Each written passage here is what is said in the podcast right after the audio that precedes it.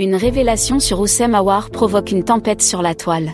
Romain Molina, journaliste d'investigation français, a diffusé une vidéo sur sa chaîne YouTube pour évoquer la situation d'anarchie qui règne au sein de l'Olympique lyonnais.